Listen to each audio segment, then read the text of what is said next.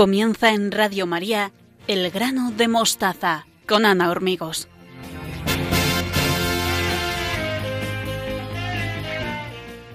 Sean todos bienvenidos. Les saludo con mucho cariño en mi nombre y en el de todos los que formamos el equipo del programa. Estamos encantados de compartir estos momentos con todos ustedes, los que nos escuchan en directo y los que nos siguen a través de los podcasts. Estamos en Twitter y Facebook, en la dirección arroba elgranomostaza.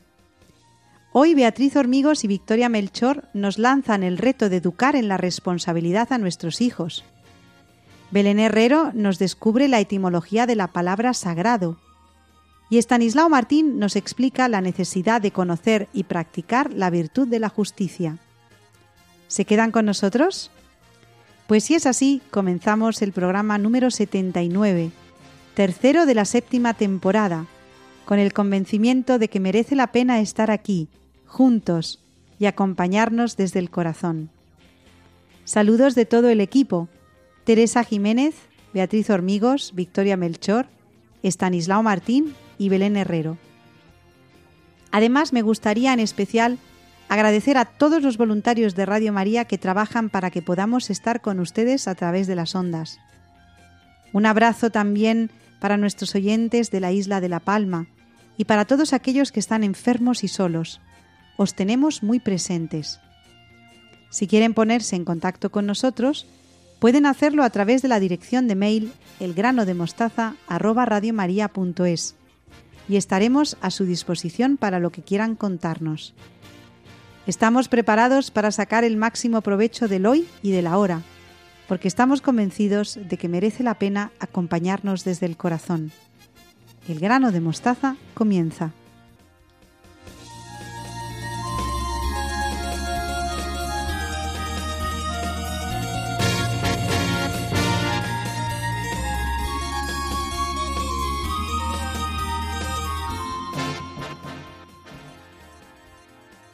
Me acompañan Beatriz Hormigos y Victoria Melchor para abrir el último grano de mostaza del año. ¿Cómo estáis? Buenas noches, Ana. Buenas noches, Beatriz. Hola, buenas noches a todos. Pues muy bien, aquí estamos un mes más para hablar del Padre Morales y de sus enseñanzas. Entonces, Beatriz, seguimos con el Padre Morales y la exigencia en la educación, ¿verdad? Así es, Ana. Recuerdo a nuestros oyentes que el padre Morales nos decía que para educar debemos tener firmeza de carácter y exigir al que se está educando. ¿Y creéis que todo el mundo está de acuerdo con esta afirmación? No, no todo el mundo piensa así. Hay personas que al hablar de la exigencia pueden poner dos objeciones. La primera de ellas pues, sería pensar que con esta táctica de exigencia no se conquista a las masas. Pero esta afirmación no es correcta. Ya los primeros cristianos conquistaron el mundo después de 300 años gracias a su paciencia y exigencia. La masa será siempre masa y el mundo será gobernado por una minoría de selectos que con audacia y decisión arrastren con su vida a los demás. Aquí podemos poner ejemplos de muchísimos santos como Santa Teresa de Jesús o San Ignacio de Loyola, por ejemplo. Sí, la verdad es que Ahí desde hace algunos años, lo hemos comentado en otras ocasiones, que el tema de la exigencia y una corriente pedagógica, este tema de la exigencia, pues no está muy de acuerdo y sin embargo, pues lo que dice Beatriz, con la exigencia eh, es fundamental la exigencia para la, para la educación. Qué gran ejemplo, tanto el de Santa Teresa como el de San Ignacio. Santa Teresa, que era una mujer recia, y que hizo eh, la reforma del Carmelo, igual que San Ignacio de Loyola en su época, pues eh, necesitaban esos santos para hacer una reforma dentro de la Iglesia. No se hubiera conseguido jamás, lo primero, sin la ayuda del Espíritu Santo, pero sobre todo sin esa exigencia tan necesaria. Entonces, mm, decías, Beatriz, que para hablar de exigencia hay gente que puede poner dos objeciones. ¿Y cuál sería la segunda? Pues es la de que que, aquellos que dicen que la táctica de exigencia es incompatible con la caridad evangélica. Es cierto que si la exigencia se aplica con demasiada rigidez puede llegar a ser antievangélica. Hay que ser flexibles, pacientes y darle tiempo al joven para que reflexione y llegue a hacer lo correcto porque es lo que él ansía, no porque el adulto se lo imponga. Así, solo así llegará a la meta que se proponga. Fíjate que eh, pensando sobre, sobre esto cuando, cuando, lo he estado leyendo, la exigencia incompatible con la caridad evangélica y sin embargo el Señor nos habla, por supuesto, primero de la, de la caridad, pero Jesucristo también nos exige, porque el camino de la, de la santidad es exigente y tenemos que estar eh, forjándonos continuamente y llevándolo al terreno de la, de la educación, si no exigimos tanto en casa los padres como los profesores, pues la verdad es que es complicado. Yo creo que no está reñida la caridad eh, con la exigencia para nada.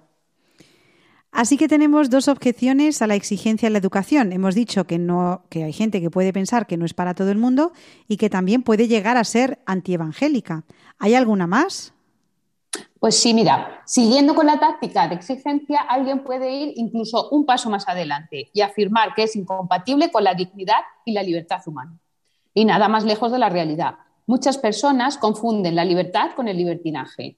La libertad no consiste en hacer lo que quiero yo en todo momento. Alguien es libre cuando elige lo que tiene que hacer, no lo que quiere hacer. Una persona que se deja llevar por sus pasiones y apetencias no es libre, es esclavo de dichas pasiones que manejan el rumbo de su vida. Hay que tener una personalidad muy bien forjada para hacer siempre lo correcto. Fíjate qué interesante, Beatriz, cómo, cómo vas desgranando. La exigencia está reñida con la caridad evangélica, está reñida con la, con la libertad y algo tan importante como la libertad, pero bien, bien entendida. Porque, claro, como decías, si hacemos lo que queremos en todo momento, se puede considerar libertad, pero qué libertad tan mal, tan mal entendida. Entonces debemos transmitirles a los niños la enseñanza de que son libres para hacer el bien. Por supuesto. No podemos olvidar que la libertad conlleva un sentido de responsabilidad, tanto a nivel individual como social. Entre todas las características de la libertad, la que más me ha gustado ha sido que es un acto de responsabilidad. La persona libre es responsable de sus propios actos y necesidades, pero también de las consecuencias de sus acciones ante los demás. Por otra parte, la libertad de una persona encuentra sus límites en el derecho a la libertad de los demás o de los otros. Existen muchos tipos de libertad, la de culto, la libertad de expresión o de opinión, la libertad de prensa, la libertad de pensamiento, la libertad política, la de elección, la libertad de asociación, la libertad de tránsito, la económica, la financiera, hay muchísimas.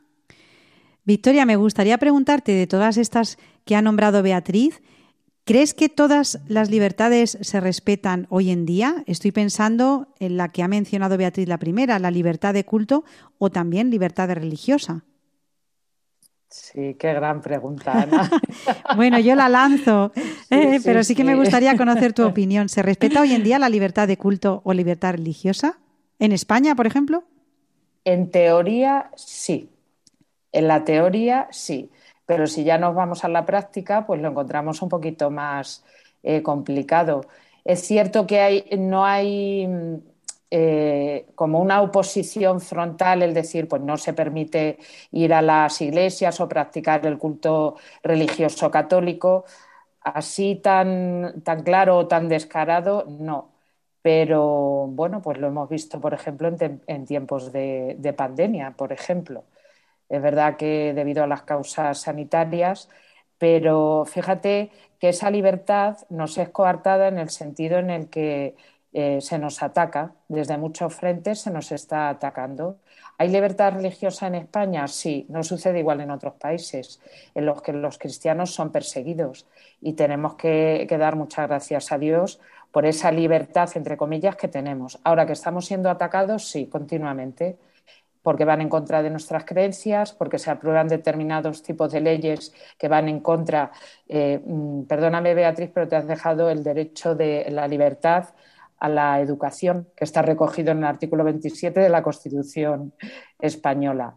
Y puesto que nuestro programa eh, trata sobre educación, pues a mí también me interesa mucho el que se respete, porque es un derecho constitucional. Y como tú decías, las libertades también están en respetar los derechos de los, de los demás. Yo soy responsable de mis actos, porque soy libre, pero esa libertad, en esa libertad también se incluye el respetar a los demás. Por tanto, respetar la religión el, derecho a la religión, pero también el derecho a la educación. Los padres son libres eh, por este derecho eh, de la Constitución número 27 a muchas cosas, a elegir el centro, a educarlos según sus eh, creencias morales y religiosas y, bueno, a, asociarse también dentro del, ámbito y del sistema educativo. Y eso, por ejemplo, Ana, no se, no se está respetando hoy en día. Eso sí que no se está respetando. Es cierto que el de, la libertad religiosa en España sí, aunque se nos ataca continuamente, pero fíjate, esa libertad religiosa dentro del artículo 27, muchas veces los padres no son libres para elegir el centro educativo según sus creencias eh, religiosas y morales, no son libres. Entonces, bueno, en ese sentido podríamos decir que sí. Pues muchas gracias, Victoria. Y vamos ya aterrizando con Beatriz y me gustaría conocer también la opinión de Beatriz sobre esto. ¿Podemos afirmar que la libertad es un valor absoluto sin ninguna restricción? Me parece importante, Ana, resaltar que la libertad absoluta no existe en el hombre. Es más bien una utopía. Nosotros ejercemos la libertad, pero siempre teniendo en cuenta que vivimos en sociedad y teniendo en cuenta otros valores como el respeto y la responsabilidad, como ya hemos dicho antes. Siempre se habla del derecho que tiene una persona a la libertad. Está claro que es un derecho y así lo dictan las leyes, pero ser libre también conlleva una gran responsabilidad. La libertad no consiste en hacer lo que a mí me da la gana en todo momento sin pensar en lo que puedo hacer daño yo a los demás o en las consecuencias que pueden tener mis actos. Como hemos dicho antes, la libertad sin responsabilidad es libertinaje. Muchas veces vemos esto también dentro de, los, de las aulas y de los colegios y yo a lo mejor voy a poner un, ejemplo muy, muy tonto, pero que en muchas ocasiones me, ha ocurrido a un nivel, eh, bueno, pues eh, a lo mejor de, alumnos un poco más pequeños, pero algo tan sencillo como hacen un trabajo en grupo y, a uno de ellos que tiene su parte de responsabilidad se le olvidan las cosas. Ese trabajo en, equipo, eh, sí, tú eres libre de no traer lo que te corresponde, pero afecta a tu grupo. Eh, de, otra, de otra manera. ¿Eres libre para estudiar o para no estudiar? Pero ¿cuál es tu responsabilidad? Estudiar. Tú sabes que si no estudias, pues seguramente no vas a aprobar o no vas a sacar la nota que a ti, que a ti te corresponde. Igual que, todo el tema, pues, por ejemplo, de, de, la educación, de los modales y demás. Yo creo que, mm, bueno, esta moda que hay ahora, yo digo esto porque soy libre para expresarme según yo quiero, ya, pero a lo mejor tienes que tener cuidado porque a tu compañero o compañera le estás eh, perjudicando o no le estás haciendo bien o le estás hiriendo con tus, con tus comentarios o determinadas acciones y, actitudes, que bueno, ya poniéndonos en casos más, eh, más graves, pues a lo mejor todo el tema del bullying también entraría por ahí. Ese tema de, ejercer esa libertad metiéndome con el otro porque yo puedo decir lo que, lo que quiera o me dé la, o me dé la gana. Mucho cuidado también y yo creo que aquí tanto los padres como los educadores tenemos una gran responsabilidad de enseñar este verdadero sentido de la, de la libertad, como decía, como decía Beatriz, y qué importante es que se enseñe también en los, en los centros. Bueno, Beatriz, pues vamos terminando. Me imagino que todo esto que nos enseña el padre Morales, la exigencia, la libertad, la responsabilidad, el respeto, conlleva un proceso que no es instantáneo, vamos. No, no, desde luego que no. El forjador de hombres debe proceder por etapas. Como se bien dice el refrán, Zamora no se ganó en una hora. Hay que cultivar la paciencia.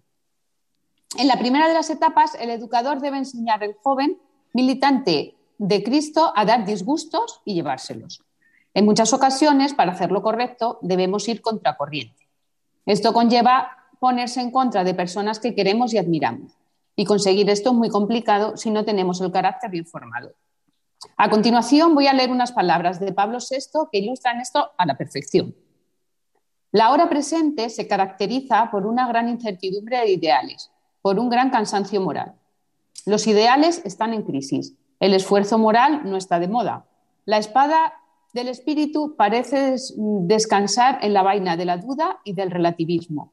Precisamente por eso, el mensaje de la verdad religiosa debe resonar con más vigor. En la segunda etapa hay que conseguir que el joven aprende, aprenda a dar disgustos con tacto, con prudencia y con caridad, con cariño, siempre, siempre con delicadeza. El que quiere que le eduquen bien, no le importa que le exijan. Hay una anécdota de Isabel la Católica que me vais a permitir que os cuente con, el cardenal Cisneros. Cuentan que la reina se fue a confesar e invitó al cardenal a que se arrodillara junto a ella para que escuchara mejor la confesión. Pero el gran cardenal le dijo con todo el respeto, mi señora, ya que le absuelvo en nombre de Dios, usted debería permanecer de rodillas y yo de pie. Y respondió la reina con admiración, este es el confesor que necesito. Sí, es una, es una anécdota conocida que también eh, refleja la talla de, Isabel la Católica.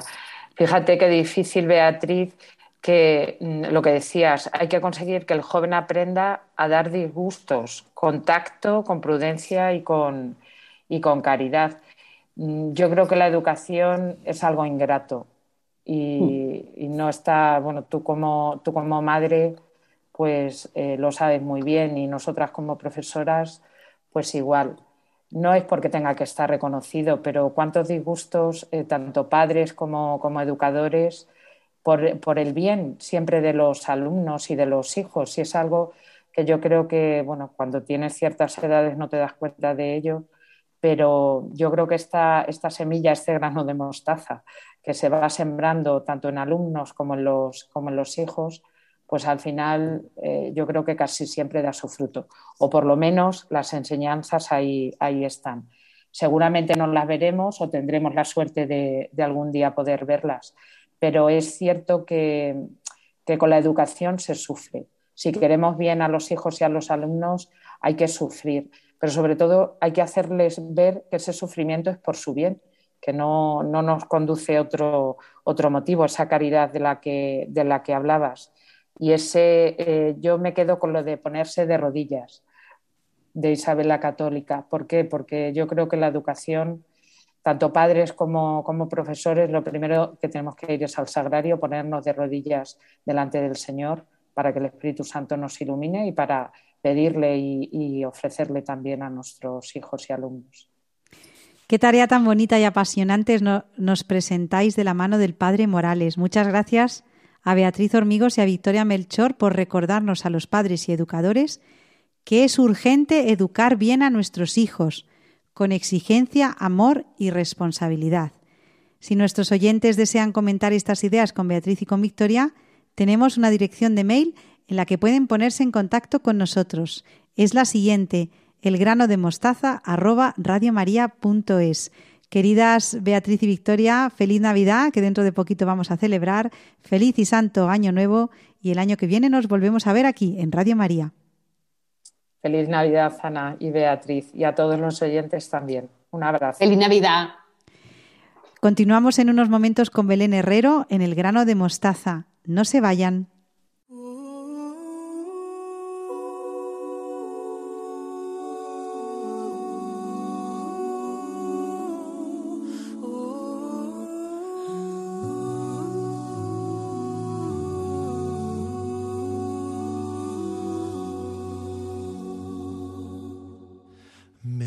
You know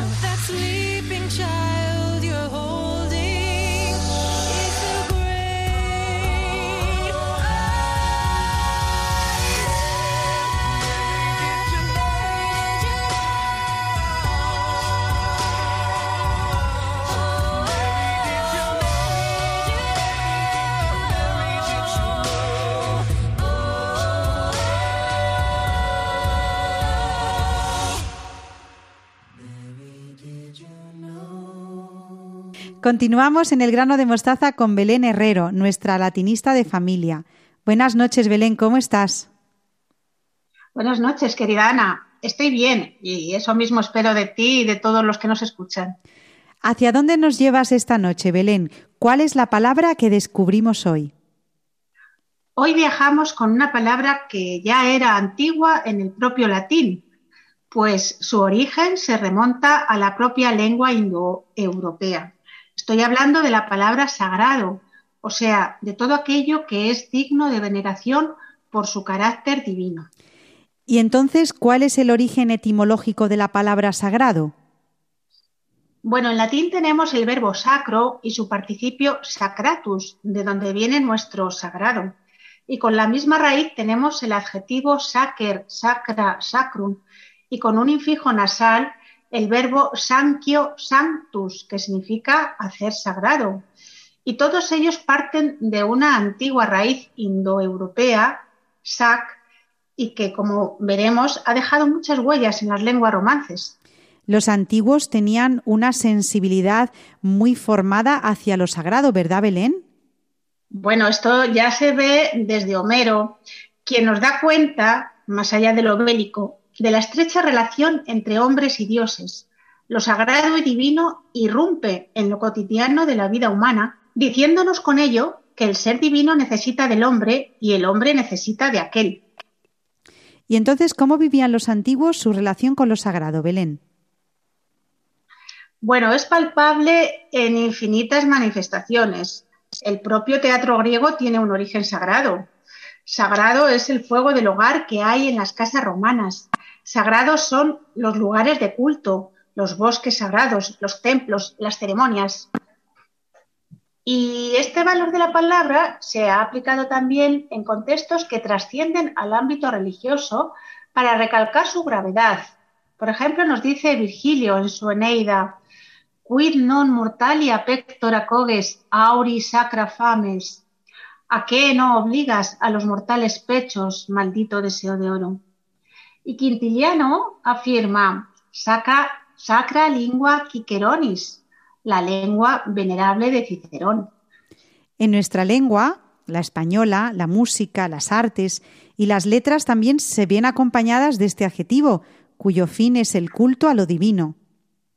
Estoy pensando en estos hermosos versos de Santa Teresa de Jesús, que dicen así: Dichoso el corazón enamorado, que solo que en solo Dios ha puesto el pensamiento.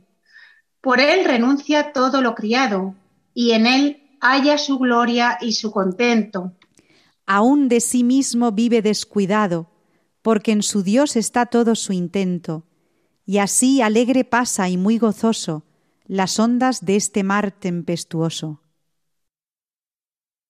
Muchas son las veces, Ana, en que hacemos uso de la palabra con expresiones comunes, cuando decimos que algo es sagrado, y lo identificamos con algo intocable y merecedor del más profundo respeto. También para los cristianos la palabra sagrado acompaña a todas las manifestaciones de la religión, y así hablamos del Sagrado Corazón, las Sagradas Escrituras o la Sagrada Familia. Bueno, Belén, pues después de esta introducción vamos a ver cuántas palabras somos capaces de adivinar hoy relacionadas con la palabra sagrado. Vamos allá. Dice, eh, la habitación aneja a una iglesia donde se guarda lo necesario para el culto, La sacristía, relacionado con la divinidad, sacro y sagrado, Profanación de algo que se considera sagrado. sacrilegio, Persona a cargo de la sacristía. sacristán, Persona que realiza actos de culto en una religión. sacerdote y sacerdotisa, Y el cargo o dignidad del sacerdote. sacerdocio, En la religión católica, cada uno de los siete signos sensibles de un afecto interior y espiritual que Dios obra en las almas. sacramento, Ofrenda a una divinidad en señal de reconocimiento o para pedir un favor. sacrificio, Ofrecer una persona, lugar o cosa a una entidad sagrada mediante el rito adecuado. consagrar, Atribuir carácter sagrado a una cosa o persona. sacralizar, Y quitarle el carácter sagrado a alguien o algo, desacralizar, la cualidad de sagrado. Sacralidad, y el lugar donde se guarda la sagrada hostia, el sagrario, cuando se aparta de algo lo sagrado, y de ahí el significado de que se puede maldecir. execrable, Lo decimos cuando es sagrado y muy santo, sacrosanto, lugar donde se hacían los sacrificios, sacrificadero, empleo del sacristán, sacristanía, figura retórica que consiste en realizar una súplica, ruego o petición. Obsecración, Y tenemos también antropónimos como sagrario, topónimos como la ciudad de Sacramento, y hasta uno de nuestros huesos se llama así, el sacro. Belén, me gusta mucho este recorrido que hemos hecho por la palabra sagrado y por lo sagrado. Y fíjate, a mí me da la sensación de que cada día en nuestra labor como maestros estamos en contacto con lo sagrado de la noble profesión de transmitir no solo el saber, sino la vida, Belén, que también es sagrada.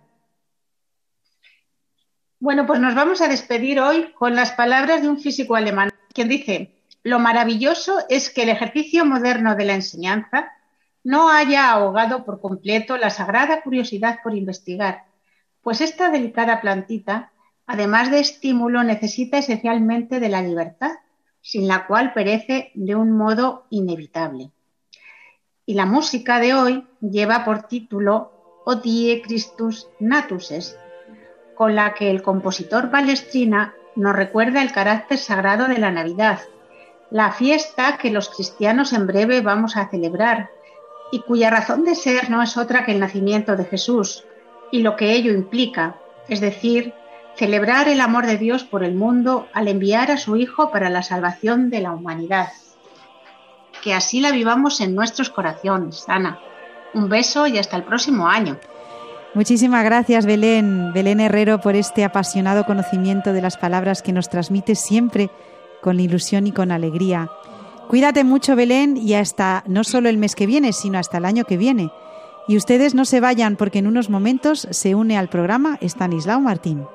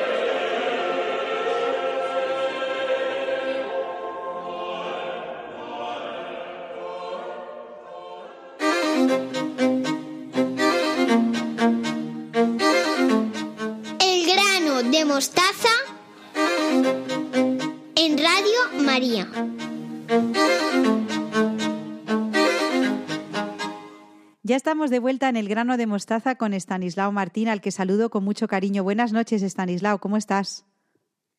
Buenas noches, Ana. Muy bien. Encantado, como de costumbre, de que podamos volver a encontrarnos de nuevo con nuestros oyentes. Un saludo para ellos.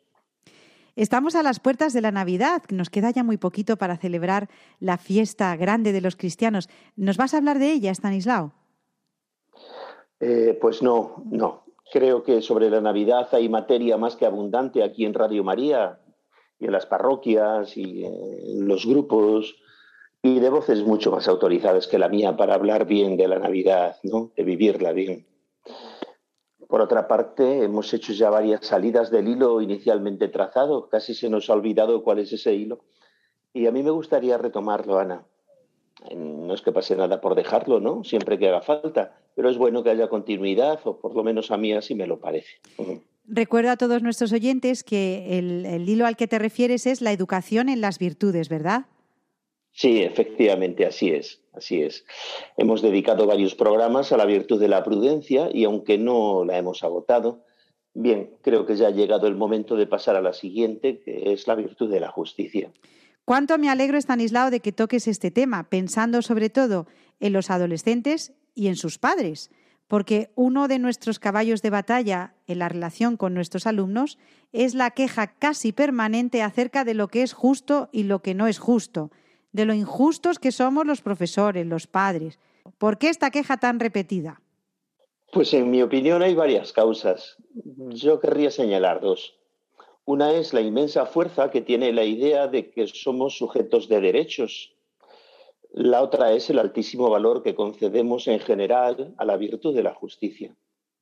En cuanto a la primera, y hablando también en general, tenemos una conciencia, a mí me parece que sobredimensionada, ¿no? Casi obsesiva de nuestros derechos. Y no me refiero solo a los adolescentes, sino a todas las edades. No hace falta que nadie nos toque nuestros derechos. Basta con que barruntemos que alguien puede hacerlo, que a alguien se le pase por la cabeza para que nos pongamos en guardia y los hagamos valer. Pasamos por cualquier cosa antes que ceder en algo que tenga que ver con nuestros derechos. Pero muchos de nuestros oyentes pueden pensar, Estanislao, que eso no está mal, ¿no? ¿O es censurable que defendamos nuestros derechos? Pues depende. A ver, la persona no se identifica con sus derechos. Nuestras personas tienen un valor absoluto. Nuestros derechos individuales no. En los adultos, la prudencia y sobre todo la caridad nos dirá cuándo hay que defender los derechos con uñas y dientes, cuándo es suficiente con hacer saber que nos estamos enterando de que se están vulnerando y cuándo hay que callar y aceptar que se nos vulneren. Por eso digo que depende, porque pueden darse de todo tipo de situaciones. Digo en los adultos, cuidado, no así en los adolescentes y jóvenes de los que se supone que aún les falta madurez. Este es un terreno que los educadores, padres y maestros tenemos que saber manejar con mucho tacto porque está relacionado con la autoestima. La autoestima, bueno, es sabido, ¿no? Es la percepción que cada uno tenemos del valor de nuestra persona. Como la persona sí tiene un valor absoluto, mientras que no descubramos que ese valor es distinto de hacer valer nuestros derechos, tendremos que admitir que el adolescente y el joven no cedan en su defensa y tendremos que enseñarlos a, a, esto, a defenderlos, claro. Pero al mismo tiempo tienen que aprender a saber ceder en bien de los demás, a defender los derechos de los que no pueden defenderse, que esos también tienen derechos. Los que no pueden valerse por sí mismos, pues por su debilidad física o psicológica, por incapacidad, por ancianidad. Bien, muchas causas son, ¿no? No todos somos fuertes, ni todos podemos valernos por nosotros mismos, bueno, en realidad eh, ninguno puede valerse por sí mismo del todo porque nadie es autosuficiente, ¿no? Pero de eso ya hablábamos cuando tratábamos de la humildad. Los adolescentes, los niños, incluso los adultos, tenemos que aprender algo que nos enseñó el derecho romano, y es que el derecho llevado al extremo no es justicia, sino injusticia. Sum murius, injuria. Sumo derecho, suma injusticia, decían los romanos. Tienen que aprender que en ocasiones hay que saber, saber sufrir las injusticias de los demás. También esto nos viene de antiguo, ¿eh? esto ya lo decía Sócrates, y es que decía él, ¿no? Que es preferible sufrir una injusticia antes que cometer la injusticia. Bueno, creo, Stanislao, que acabas de entrar en lo políticamente incorrecto. ¿Cómo es esto de que a veces es preferible sufrir una injusticia antes que cometerla? ¿Y por qué es preferible? ¿Cómo le decimos a un adolescente que es mejor sufrir la injusticia que cometerla? La mejor manera es con el ejemplo. Lo que pasa es que la explicación hay que darla con la palabra. La explicación de Sócrates que decíamos es muy acertada. Ocurre que la felicidad es el fin de la vida del hombre y cometer una injusticia te quita más felicidad que padecer esa misma injusticia. En una persona honesta, una persona de conciencia recta, eh, se ve, ella ve que es más infeliz cuando es injusta con los demás que cuando los demás lo son con ella. Fíjate, Ana, que estoy hablando de Sócrates, que es de hace 2500 años, ¿no? Que ni fue cristiano ni podía haberlo sido, pues nació 500 años antes de Jesucristo. Si además de fijarnos en Sócrates nos vamos al Evangelio, encontraremos muchas citas a favor de la justicia y en contra de los pecados de injusticia. Pero ojo, porque no encontraremos ni un solo versículo donde se nos diga que tenemos que defender nuestros derechos a ultranza. En cambio, sí hay mucha palabra de Dios en la que se nos insta a ceder y a despojarnos de nuestros derechos. Y es que la virtud de la justicia no es lo mismo que esa idea tan extendida de que hay que rebelarse contra toda injusticia que se nos pueda hacer. La lección indiscutible nos la Jesucristo, nuestro amado modelo. Y recordemos algunas de las cosas que dice. No hagáis frente al que os agravia. Al contrario, si uno te abofetea en la mejilla derecha, preséntale la otra. Esto no es una teoría eh, irrealizable. Esto lo ha llevado a la práctica cualquiera que haya sido un santo, y vamos a decir, de medio pelo.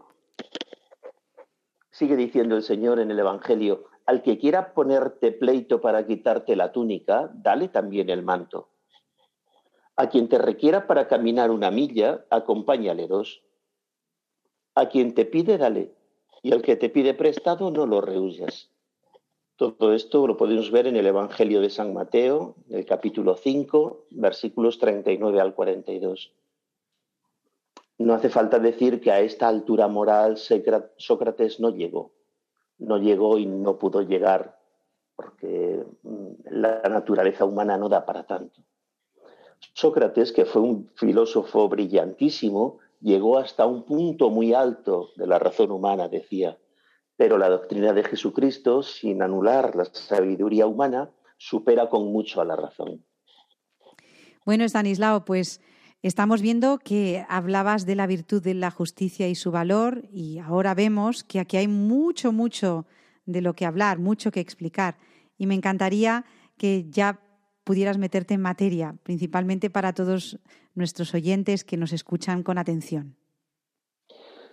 Pues yo diría, para empezar, ¿no? que la virtud de la justicia es una virtud excelsa, extraordinaria, que no ha perdido vigencia con el paso del tiempo Acabamos de citar a Sócrates. En la filosofía clásica a veces se considera la justicia como la primera de todas las virtudes. Andando el tiempo quedaría fijada la prudencia como la primera y la más importante de todas ellas. Ya hemos dicho esto en programas anteriores, ¿no? Pero nos vamos a fijar ahora en la justicia, que es de lo que estamos hablando. Y como dices, sí hay bastantes cosas que explicar.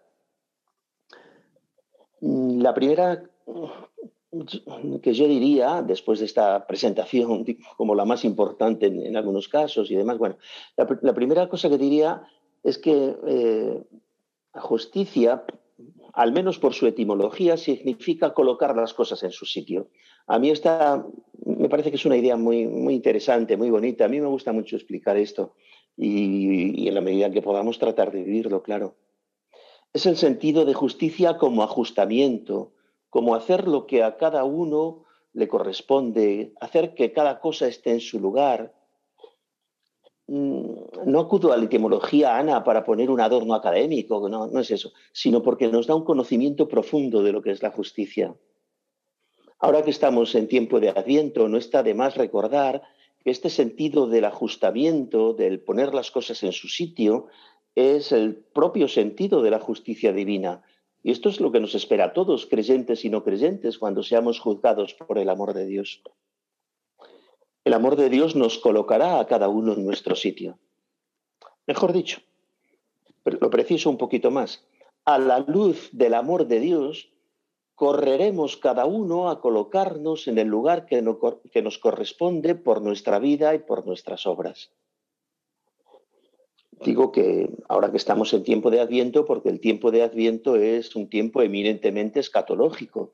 Es- todos los textos, las lecturas, las oraciones de la Iglesia tienen como trasfondo, y a veces no como trasfondo, sino en primer plano, ¿no? el juicio final.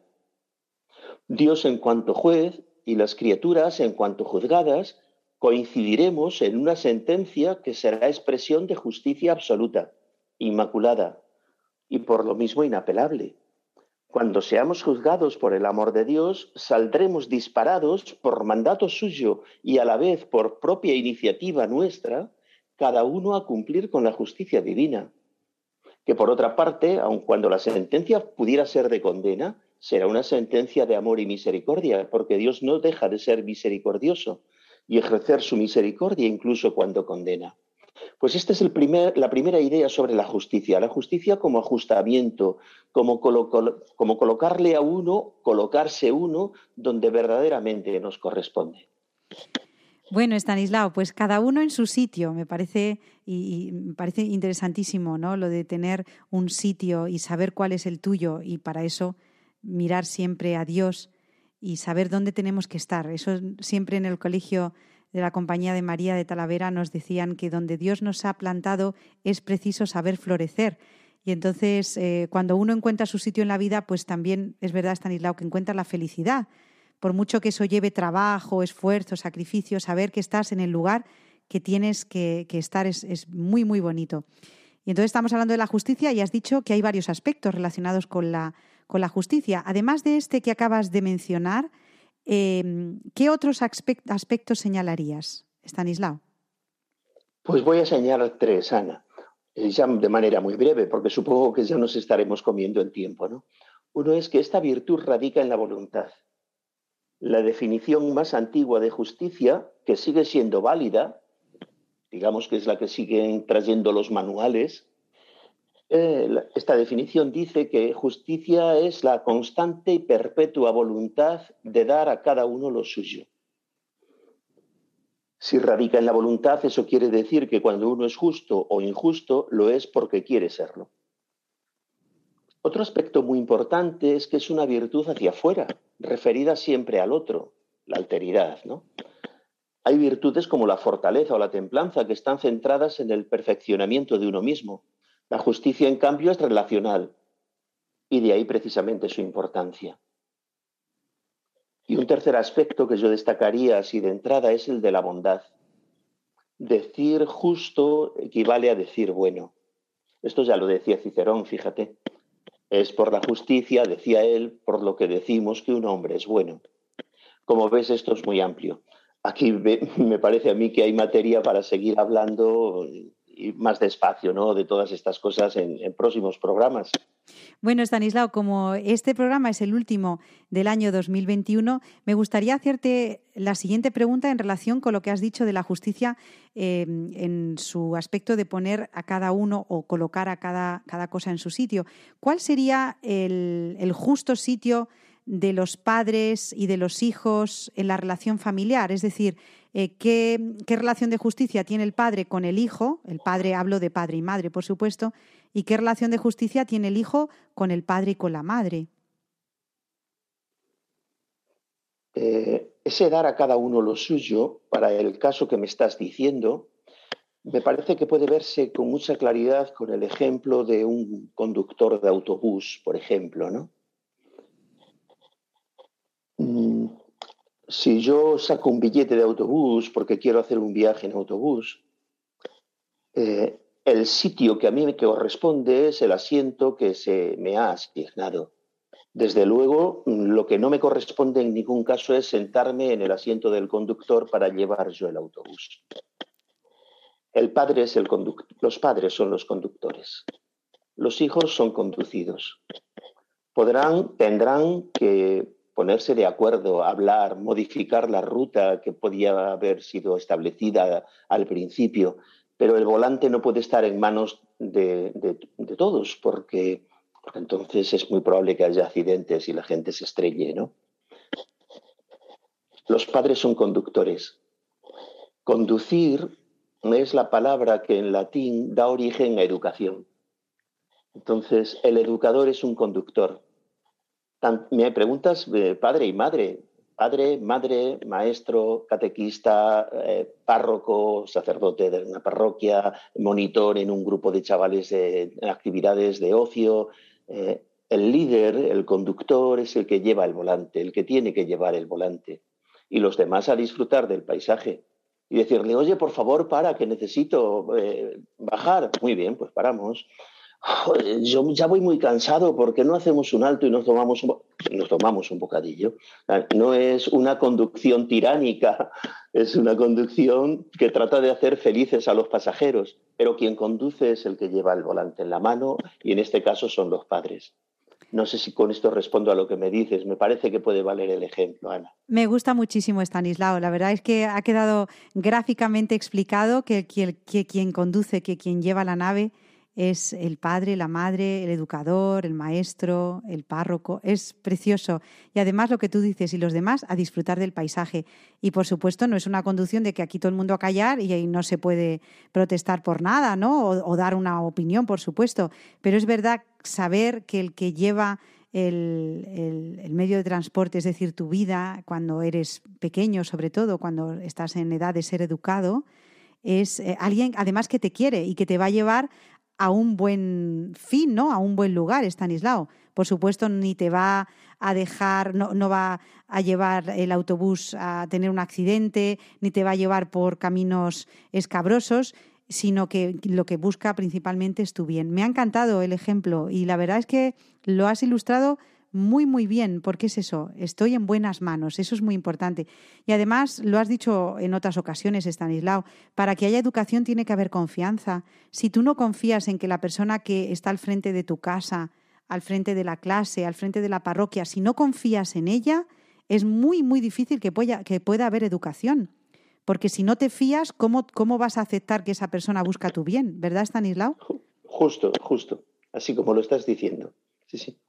Bueno, así lo vemos por lo menos. Claro, sí, y además eh, yo que todavía sigo dando clase y tú con todos los años de experiencia que tienes eh, como maestro, lo veo cada vez más claro. Es que muchas veces le tienes que decir al niño, de verdad, fíate de mí. O sea, si yo te digo esto, haz- hazme caso de que lo voy a cumplir y que busco tu bien. Estoy pensando ahora en las notas, Stanislao, y yo creo que lo vamos a dejar porque seguramente todos los oyentes que tengan niños habrán tenido unas notas estupendas. Pero en aquellos casos en los que hay veces que la nota de que el niño piensa no se corresponde con la que tú le has puesto, le dices, fíjate de mí, tú tranquilo, que estamos en el camino, no quieras eh, mm, conseguir en la primera evaluación lo que vas a conseguir al final, ¿no? Y entonces eh, a veces cuesta, pero es bonito. Cuando esa relación se convierte en una de confianza, entonces puede haber verdadera educación. Qué bien, Ana.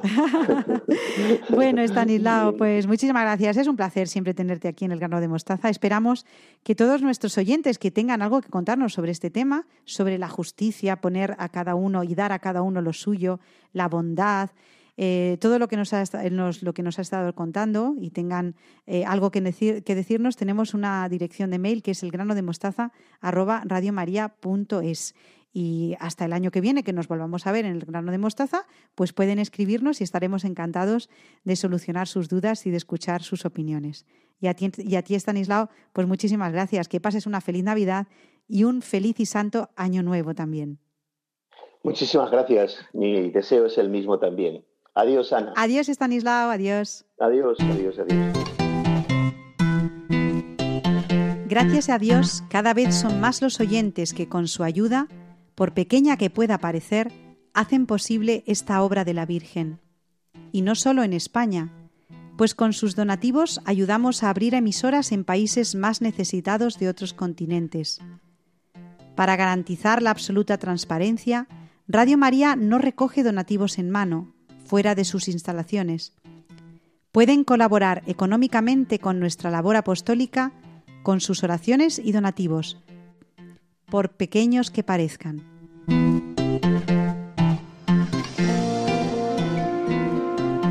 Todos recordamos esa escena evangélica en que Jesús, al ver aquella viuda que ofreció unas pequeñas monedas al templo, comentó a sus discípulos, En verdad os digo, que esta viuda pobre ha echado más que nadie, porque los demás han echado de lo que les sobra, pero esta que pasa necesidad ha echado todo lo que tenía para vivir. Una reflexión que vale para todas las dimensiones de nuestra vida. ¿Nos ofrecemos por completo a Dios y a los hermanos o solo les damos las sobras de nuestro tiempo, bienes, cualidades? El propio Hijo de Dios se nos ha entregado por completo al compartir nuestra vida desde el pesebre a la cruz.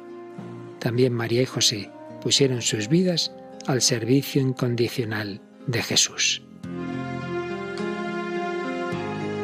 ¿Y nosotros? ¿Qué estamos dispuestos a hacer este año para prepararnos al nacimiento de Cristo? En Radio María queremos poner nuestros trabajos, voces, ondas, para prolongar la voz de los ángeles que anunciaron el nacimiento del Salvador. ¿Podremos contar con tu ayuda en forma de oración, sacrificio, voluntariado o donativos?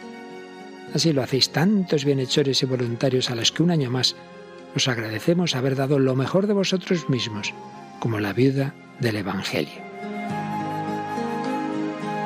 Si tú también quieres colaborar, puedes informarte llamando al 91 822 8010 o entrando en nuestra página web radiomaria.es.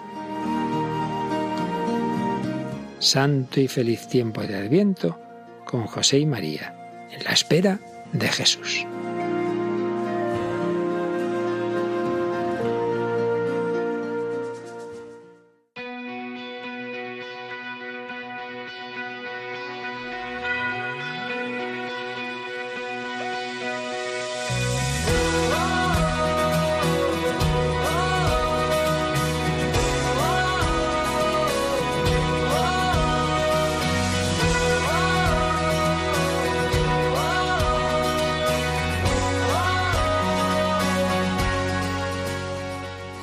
Hemos sembrado nuestro pequeño grano de mostaza y ya van 79 en Radio María. Ahora nos toca cuidarlo, regarlo, trabajar para que se convierta en un gran árbol. Muchas gracias a Beatriz Hormigos y Victoria Melchor por recordarnos el reto de educar en la responsabilidad a nuestros hijos. A Belén Herrero, que nos ha descubierto la etimología de la palabra sagrado. Y a Estanislao Martín, por habernos explicado la necesidad de conocer y practicar la virtud de la justicia. Nosotros nos vamos hasta el próximo 19 de enero de 2022, pero ustedes pueden quedarse en Radio María, la radio que acompaña el corazón. Seguimos a su disposición en la dirección de mail elgranodemostaza@radiomaria.es. Se quedan con los servicios informativos. Los llevamos a todos en el corazón Feliz y Santa Navidad. Adiós.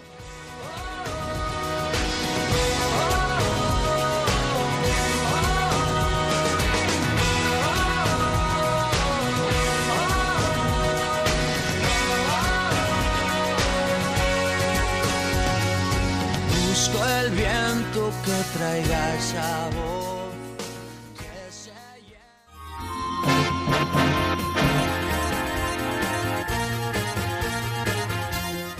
Han escuchado El grano de mostaza, un programa dirigido por Ana Hormigos.